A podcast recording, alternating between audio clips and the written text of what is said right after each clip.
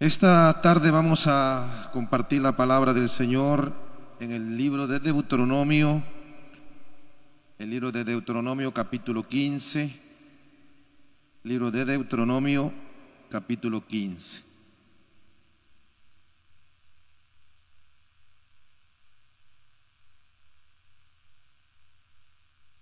La palabra desde el verso, el verso desde el verso 12. Deuteronomio es el quinto libro de la, la Biblia, del Antiguo Testamento. El libro de Deuteronomio, capítulo 15, versículo 12. Si lo encontraron, lo leemos en el nombre del Padre, del Hijo y del Espíritu Santo. Si se vendiere a ti tu hermano hebreo o hebrea y te hubiere servido seis años, al séptimo le despedirás libre y cuando lo despidieres libre, no le enviarás con las manos vacías te abastecerás liberalmente de tus ovejas, de tu era y de tu lagar. Le darás de aquello en que Jehová te hubiere bendecido. Y te acordarás de que fuiste siervo en la tierra de Egipto y que Jehová tu Dios te rescató. Por tanto, yo te mando esto hoy. Y si Él te dijere, no te dejaré, porque te ama a ti y a su casa, y porque le va bien contigo. Entonces tomarás una lesna y horadarás su oreja contra la puerta, y será tu siervo para siempre. Así también harás a tu criada. ¿Qué le parece? ¿A cuánto les gustaría que les hagan hueco en la oreja? Bueno, es la ley de, la, de los esclavos que el Señor dio para el pueblo de Dios, pueblo de Israel. Pero también habla aquí de la libertad. ¿Cómo se le puede dar libertad a un esclavo después de seis años de servir a su amo?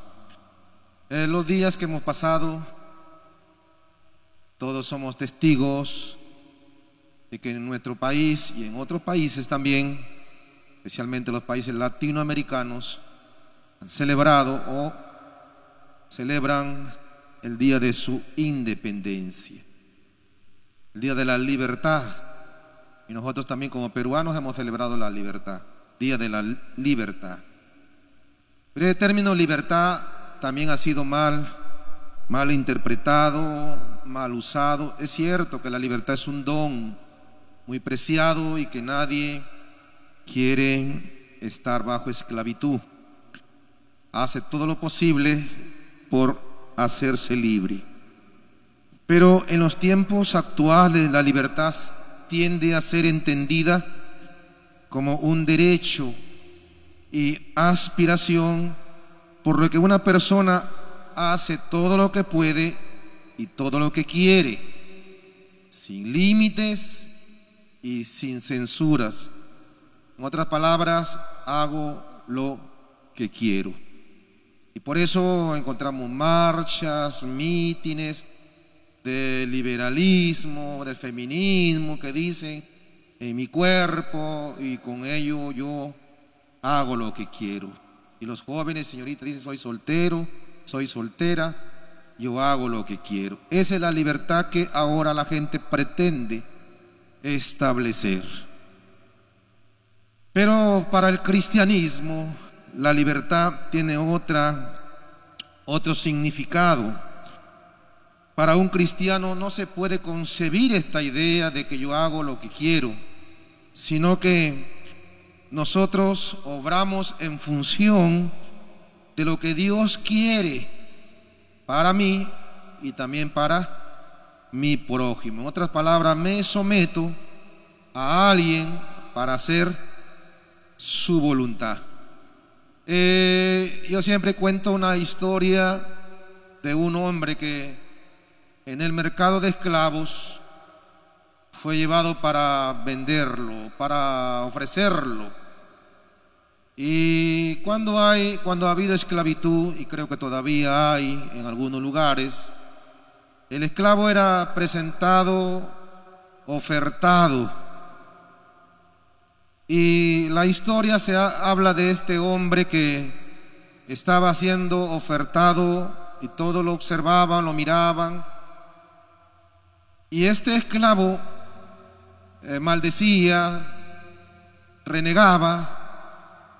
Es ahí cuando un hombre de buen aspecto se acerca, lo ve y luego eh, este esclavo cuando ve a este hombre que se acerca, que muestra interés por él, comienza a vociferar palabra de maldición y le dice, aunque tú me compres, yo jamás te voy a servir. Bueno, el buen hombre se aleja del escenario y de repente, un poco más tarde, regresa con un documento que se lo entrega al esclavo. El esclavo lo lee y leyéndolo comienza a empalidecer. La carta decía, te compro para que seas libre. Yo te compro para que seas libre. Cuando este esclavo lee estas palabras, se postra y le dice, no solamente te serviré, sino que también daré mi vida por ti. Eso es lo que Pablo más adelante ya en la carta a los romanos, capítulo 6, verso 16, nos aclara este pensamiento que yo les estoy ahora compartiendo. Romanos capítulo 6, el verso 16. ¿No sabéis que si os sometéis a alguien como esclavos para obedecerle, sois esclavo de aquel a quien obedecéis, sea del pecado para muerte, o sea de la obediencia para justicia? Pero gracias a Dios que aunque erais esclavos del pecado, habéis obedecido de corazón a aquella forma de doctrina a la cual fuiste entregados y libertados del pecado, viniste a ser siervo de la justicia. Ellos hemos sido libertados del poder del pecado para convertirnos ahora en siervos de la justicia. El mensaje que voy a predicar en esta tarde es libertados para ser siervos libertados para ser siervos. Gracias por ese amén. La Biblia nos habla, hermanos, que estábamos bajo este yugo de esclavitud, éramos esclavos del pecado. Y yo no podíamos por, por, por nosotros mismos hacernos libres. El pecado es un amo que claviza, que domina la mente, la voluntad del hombre. Pero vino uno que pagó nuestro rescate y ese se llama Jesucristo. Ya somos libres, pero esa libertad la usaremos para qué? ¿Para qué vamos a usar la libertad? Ah, el hedonismo dice para placer. Eres libre para que hagas todo lo que tú quieras hacer.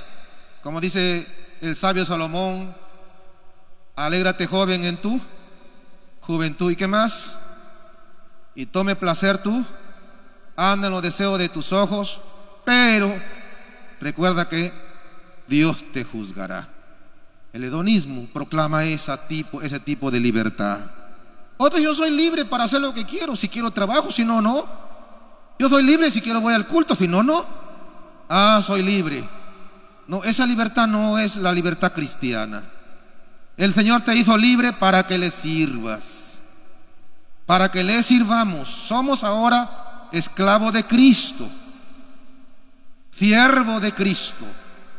Y Él nos considera así, amado hermano.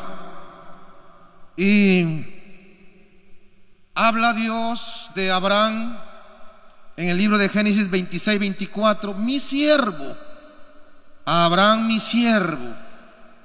De Moisés, en el número 12, 7 dice, mi siervo. De David, mi siervo. De todos los hombres de Dios, Dios los considera sus siervos.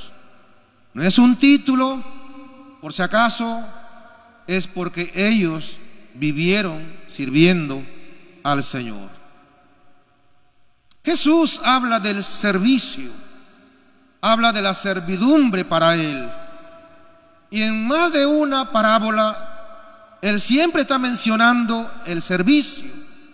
Por ejemplo, en la parábola de los dos deudores, seguro que usted le ha leído, números capítulo 18, verso 23 para adelante, habla de dos hombres que tenían deudas, eran siervos que tenían deudas, y a ambos eh, el, el amo perdona la deuda a uno y el otro no le perdona la deuda que era muy pequeña, pero habla de los siervos.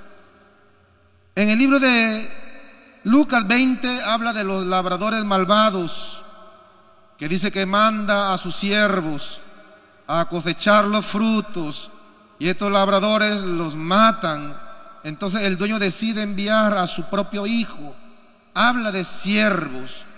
También en la gran cena, cuando prepara todo y la gente no quiere venir, ponen muchas excusas. Entonces el dueño de la cena, de la casa, manda por todo lugar a sus siervos. Traigan cojo, manco, ciego, llenen la casa. Habla de servicio. Toda la Biblia habla de servicio. Y también habla de Lucas 17:7 del siervo, que cuando el Señor venga lo encuentre alimentando o atendiendo la viña que Él ha encomendado. Servicio. Jesús es nuestro ejemplo, nuestro modelo de servicio. El libro de Filipenses capítulo 2, ahí nos habla que se hizo siervo, hecho semejante a los hombres. Y el ministerio del Señor fue de servicio. No solamente Él vino para enseñar, no solamente vino para eh, predicar a los perdidos, vino para servir. Ya usted ha leído la palabra que dice el Hijo del Hombre no vino para ser servido, sino para servir y dar su vida en rescate de muchos. Y Él no lo dijo solamente de palabra, Él lo practicó. Cierto día, él tomó esa, ese lebrío, dice la palabra, con agua y comenzó a lavar los pies de sus discípulos. Y comenzó a secar con la toalla y él dijo, si el maestro ha hecho esto, vosotros también os hagáis. El lavar los pies era una práctica, no sé si hasta ahora todavía en el pueblo judío, que la practicaban, pero no el dueño de la casa, no el dueño de la casa. Todo judío era hospitalario. Y como siempre habían peregrinos, caminantes a Jerusalén, al templo, a celebrar la Pascua, entonces la gente pasaba y de repente buscaban hospitalidad. Entonces el dueño de la casa no era el, que recibía, a los, al, huésped, sino enviaba al esclavo, pobre esclavo, a lavar los pies de ese eh, huésped que estaba pidiendo hospitalidad o posada. ¿Qué pies eran los pies de esos eh, huéspedes peregrinos caminantes? Aquí caminamos por pista, andamos en mototaxi, en moto lineal, en zapatados, con media. Pero sácate los pies. Perdón, sácate los, las medias, sácate los zapatos. ¿Y qué pies? ¿Verdad? Hay que talquearlos. ¿Cómo serían los pies de esos, eh, de esos caminantes en el polvo de Palestina? Y ese esclavo tenía que hacer esa labor, esa tarea tan indigna. Eso hizo nuestro Señor. Mostró su servicio para con sus discípulos. Si usted y yo no queremos servir, entonces no es nuestro lugar la iglesia, no es nuestro lugar el cristianismo, porque el cristianismo es de gente que sirve a su Dios. Pablo se considera siervo de Jesucristo. Pedro, siervo de Jesucristo. Juan, siervo de Jesucristo. Judas, siervo de Jesucristo.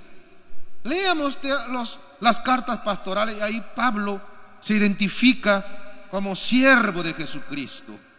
Y eso es lo que Pablo dice en su carta a los Romanos capítulo 14, verso 7 y al 9 vamos a leer Romanos capítulo 14, verso 7. Dice, porque ninguno de nosotros vive para sí. Escuche bien esto. No que yo soy libre y hago lo que quiero, lo que me gusta. No, ninguno de nosotros vive para sí y ninguno muere para sí. Pues si vivimos, para el Señor vivimos. Y si morimos, para el Señor morimos. Así pues sea que vivamos o que muramos, del Señor somos. Porque Cristo para esto murió y resucitó y volvió a vivir para ser Señor, así de los muertos como de los que viven. Ya usted vive para aquel que lo compró para que le sirvamos, para que seamos sus esclavos. Y Él nos ha dado dones, capacidades, para que nosotros sirvamos al Señor. En su primera carta del apóstol Pedro, capítulo 4, verso 10, cada uno según el don que haya recibido, ministrelo a otros. Ministrelo a otros. Dios te ha dado capacidades, Dios te ha dado dones para que le sirvamos al Señor. Algunos han recibido la capacidad de ser carpinteros. Y ahí hay una banquita que se mueve como hermano pentecostal. ¿Cuál debe ser su tarea, su labor de este hermanito que ha recibido esta capacidad de ser un carpintero? Repararla. Mira, ve, hay focos que se queman. Aquí hay hermanos electricistas, aquí hay hermanos eh, ingenieros, civiles, arquitectos, que con esa capacidad sirvan al Señor. Que hermanos albañiles, que Dios te ha dado esa capacidad, no para tu propio beneficio, para que lo sirvas en el reino de Dios. Hermanos que saben música, bueno, que saben computación. Bueno, que tienen don de enseñar. Otros de dar, sacar de la carterita y dar al menesteroso, al necesitado. Cada uno sirva al Señor con lo que Dios le ha dado. Gracias por ese amén. Amén. Sirvamos al Señor. Nos hizo libre para que le sirvamos. Y el apóstol Pablo dice que no nos cansemos de hacer el bien, porque a su tiempo cegaremos. Tu servicio en el Señor no es en vano, porque un día tendremos recompensa. Y no quieres servir al Señor aquí, entonces no te vas a acostumbrar allá allá en el cielo, porque en el cielo seguiremos sirviendo al Señor. Apocalipsis capítulo 22, verso 3. Apocalipsis capítulo 22, verso 3.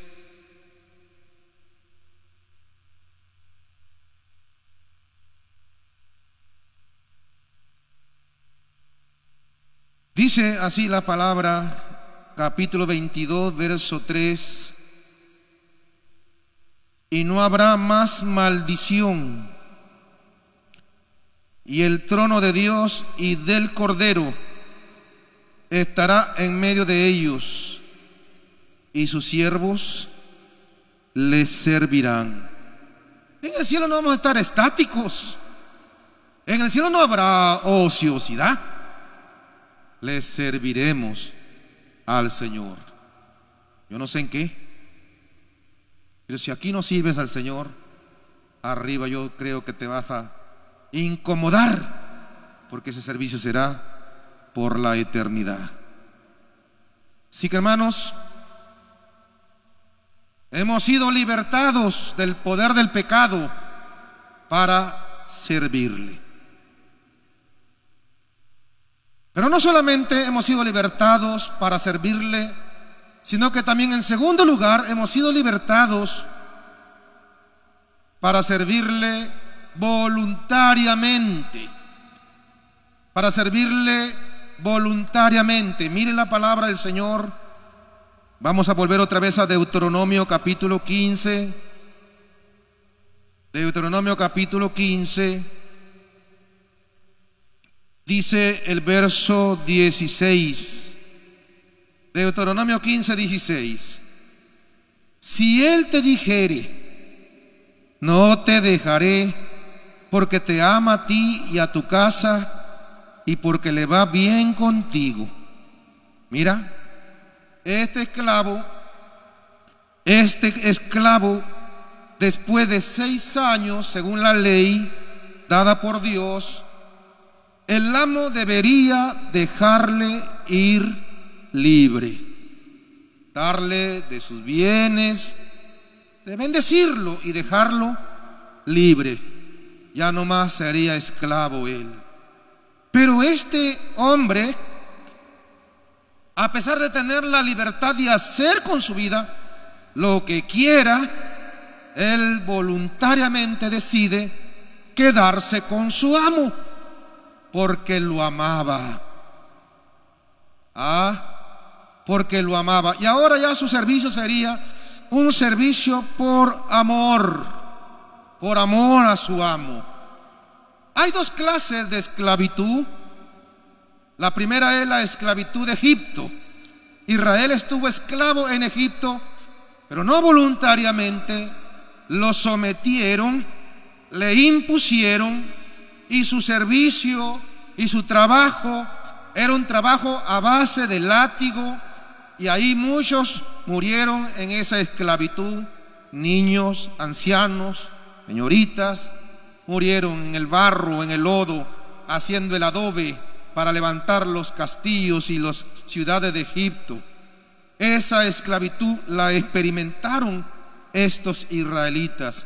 Pero hay otra clase de esclavitud esa es la esclavitud de Cristo. Y en esa esclavitud, en ese servicio, estamos no porque nos imponen, sino porque le amamos. ¿Por qué vienes al culto? ¿Te obligan? ¿Por qué das tu diezmo? Porque te obligan. ¿Por qué no vas detrás de la cantina? Porque te obligan a no hacerlo. Es una esclavitud, es un servicio esa es una vida cristiana impuesta por miedo, por temor. Ah, por miedo al infierno. Ah, por miedo que me caiga la plaga. Ah, porque Dios me va a castigar. Ese tipo de servicio a Dios, tarde que temprano, cansa, agota. Pero cuando tú sirves al Señor porque le amas, no te cansará fácilmente. No te agotarás fácilmente. Como dice Juan, nosotros le amamos a Él porque Él nos amó primero. ¿Por qué le sirvo a mi Señor? Porque Él me sirvió. Él primero hizo en la cruz del Calvario esa obra que costó mucho para mi redención, para mi rescate. Entonces, este esclavo se somete al Señor, a su amo, perdón, libremente, voluntariamente. Así que haga para Dios servicio voluntario. Que nadie te esté gritando, imponiendo o rogándote para que sirvas a Dios. Ay, hermanito, por favor, ayúdanos. Ay, hermanito, mira, necesitamos de ti. Debe ser un servicio voluntario porque le amamos al Señor. ¿Está comprendiendo, hermanos? Amén, hermanos. Mira, tenía la oportunidad de irse y de ser libre. Él decide quedarse con su amo para toda la vida. Amén. Gloria al Señor. Ese servicio es el que le agrada a Dios. El otro servicio no agrada al Señor. Entonces, Él nos libertó para que le sirvamos. Nos libertó para que le sirvamos de manera voluntaria. Ya Pablo a los, a los Corintios dice que, ¿qué vale que yo dé mi vida quemada, que se queme y no tengo amor, todo eso es vano. ¿Y qué vale que yo reparta mis bienes a todo el mundo y no tengo amor como símbolo, como metal que retiñe? ¿Y qué vale que yo tenga tantos dones, lengua, profecía y sin amor? Todo eso es vano. Que ese servicio que tú haces y das sea porque amas al Señor. Por eso el mandamiento del Señor es Amarás al Señor tu Dios con todo tu corazón, toda tu alma, con toda tu mente y con todas tus con todas tus fuerzas. Amén.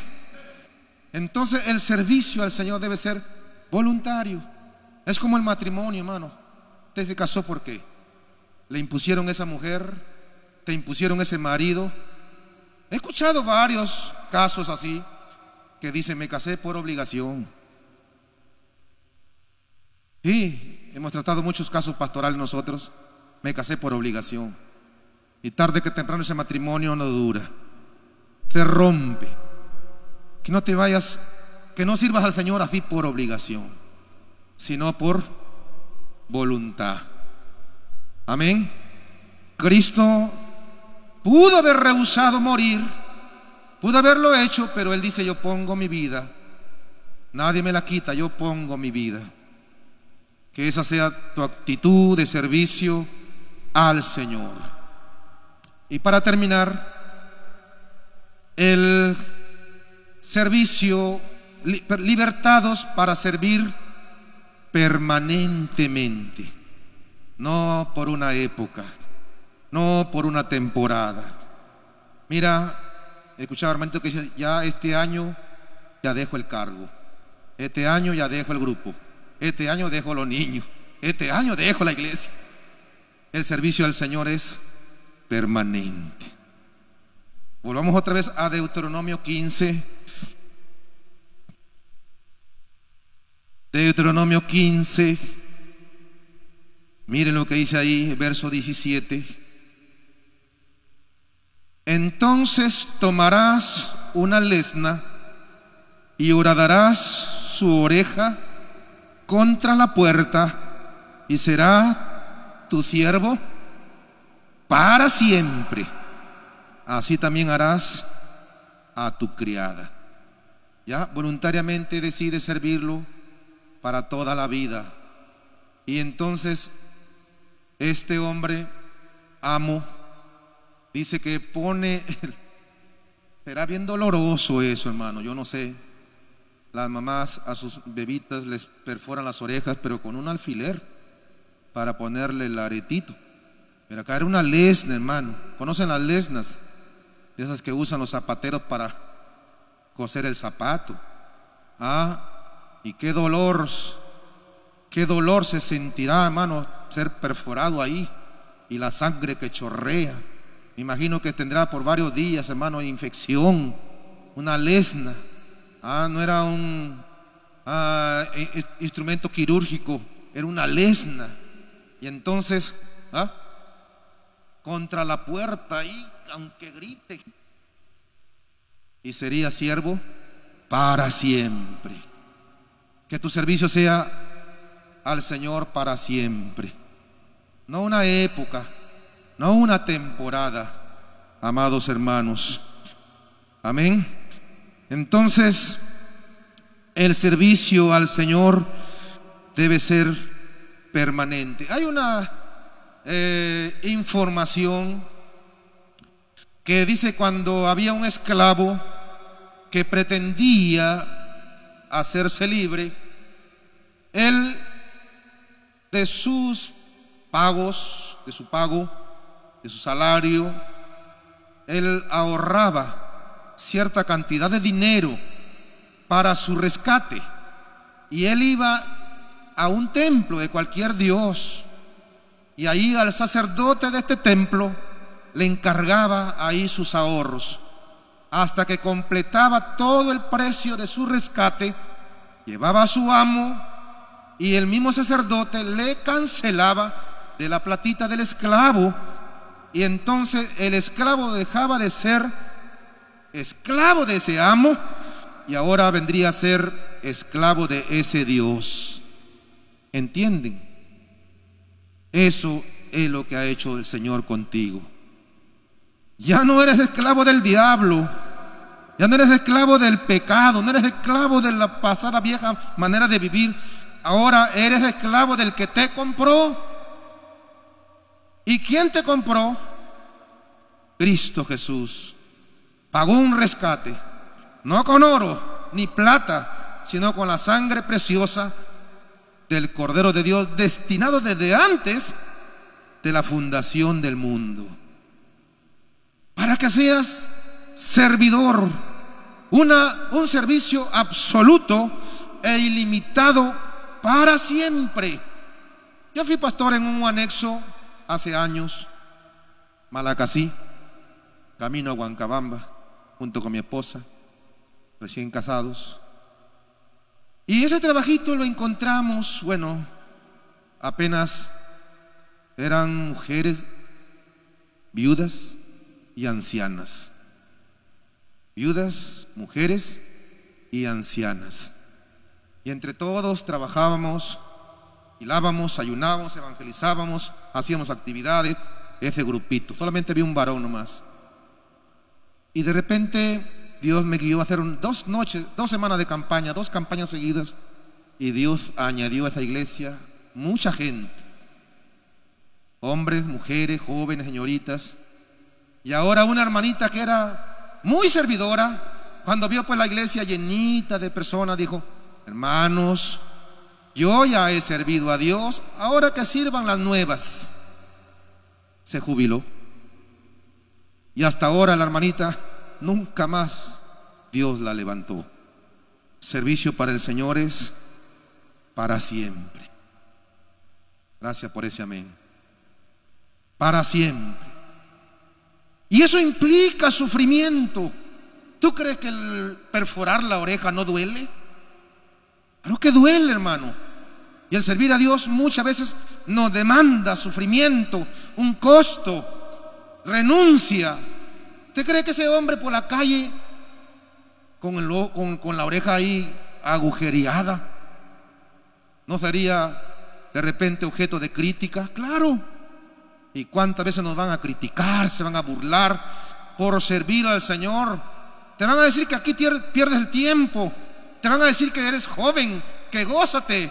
Estás joven todavía. Cuando estés viejito recién, arrepiéntete. Te van a decir que para qué diezma, que para qué ofrenda. Y de repente dicen para que el pastor ande en ese carrazo. Que ni es mío. Cuando ando en la, minivan de la RBC, piensa que ese es mío. Cuando manejo la camioneta, piensa que es mío. No es mío, es de la iglesia. Yo tengo una motito que el Señor me regaló hace poco. Me regaló, tampoco la he comprado. Hermanos, que van a burlar de ti. Ese esclavo con la oreja ahí, hermano, con ese hueco, sería objeto de burla de muchos. Señor manda que, peguemos un, que paguemos un costo por servirlo. ¿Qué dijeron los discípulos? Señor, lo hemos dejado todo. ¿Qué pues tendremos? Y el Señor le dijo, de cierto, de cierto digo que, que todo aquel que por mi causa dejare casa, padre, madre, esposa, hijos, recibirá cien veces más en esta tierra y también en el siglo venidero. Esa marca, ese hueco en la oreja a este esclavo lo identificaba como ese siervo para toda su vida. Cuando la gente lo veía, decía, ah, ese hombre es un esclavo para siempre de aquel amo. Se identificaba, se hacía conocer. Hermano, ¿te conocen por tu servicio? ¿Te identificas por tu servicio? La gente ve lo que tú haces para Dios. Oiga, si muriéramos, la gente a veces ni nos va a extrañar. Va a decir, gracias a Dios que se murió ese que ni servía para nadie. Porque el que no vive para servir, no sirve para vivir. Amén. Se identificaba con el servicio. Identifícate con tu servicio, hermano. Un día hemos de morir y allí en la tumba, en la lápida, nos pondrán nuestra fecha de nacimiento y nuestra fecha de fallecimiento. Pero entre fecha de nacimiento y fecha de fallecimiento va a haber un guion que te pondrán ahí. No es lo más importante cuándo has nacido, cuándo has muerto, sino qué has hecho en ese guion. Sirve a Dios. Sirve a Dios. Yo no sé qué estás haciendo para el Señor. Nada. ¿Qué haces en la iglesia? Nada. ¿Y cuántos años de cristiano tengo? 30 años. No haces nada. Sirve al Señor. La iglesia te necesita. Y termino con este texto. Primera Tesalonicenses 1.9. Dice Pablo ahí. Primera a los Tesalonicenses, capítulo 1, verso 9.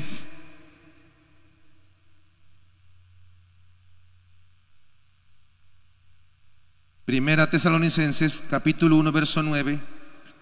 Porque ellos mismos cuentan de nosotros la manera en que nos recibisteis y cómo os convertisteis de los ídolos a Dios. ¿Para qué? ¿Para qué te sacó el Señor de la idolatría? eras peregrino. ¿Cuánto gastabas para irte de peregrino? Y si no ibas, le encargabas al peregrino, llévale por ahí un milagrito de mi cabeza que me duele. Cabeza de oro. Me duele la rodilla, llévale un milagrito de oro. ¿Cuánto costaba eso? Te iba de peregrino. ¿Cuánto gastabas cuando eras de la cofradía? En chicha, en matarle chivos, en hacerle la sopa de novio, para repartir a todos los que venían a adorar la imagen. Y ahí no te dolía nada. No te, ahí no te lamentabas. Así como servíamos a los ídolos, ahora sirve al Dios vivo. La chicha que preparabas para la fiesta, chivos que matabas, y para la iglesia, y para el aniversario, para el templo y para la casa de Dios, siempre ponemos no tengo, no puedo. Cristo te, libertó para que le sirvas. Le sirvas con voluntad y le sirvas para toda tu vida. Yo tengo 35 años sirviendo al Señor y no pienso retirarme de este servicio. Oremos al Señor. Oremos al Señor. Padre, gracias por tu consejo, por tu palabra. Y que en esta noche hayas hablado, Señor, a tu iglesia. Que tú nos, hiciste libres, no para vivir nuestra vida a nuestra manera, no para desperdiciarla, no para usarla para el pecado, no para servirte. Permítenos servirte con ánimo, con voluntad, por amor a ti y un servicio que dure, Señor. Que estamos, Dios mío. Nos sacaste de las tinieblas a tu luz, nos rescataste de la manera vana y de los ídolos para servirte, Señor. Recibe, Señor, nuestro servicio. Que te agrade, Padre. En esta noche, Señor, a los que han renunciado, han dejado, han abandonado tu servicio, puedas ahora mismo, Señor, tocar su corazón. Y aquellos que todavía, Señor, no se comprometen con tu servicio, estarán a la espera, muéstrales en qué tú quieres que ellos te sirvan, Señor. Padre, gracias te damos por este consejo, por esta palabra, en el nombre maravilloso de Jesús. Que no vayamos a vivir la vida en vano, no vayamos a vivir la vida desperdiciándola. Señor, y un día tengamos que irnos de este mundo sin haber hecho nada para ti. Aquí están, Señor, nuestras vidas, nuestros talentos. Aquí están, Señor, nuestras capacidades. Algunos que son profesionales. Ponemos a ti, Señor, nuestras coronas para servirte. Todo lo que nos has dado para servirte. Nuestros recursos para servirte. Señor, con todo lo que nos has dado para servirte, Padre Celestial. Y este reino tuyo. Y este y este mundo pueda conocerte a través del servicio de la iglesia de Jesucristo. En el nombre de Jesús te damos las gracias. Amén y amén.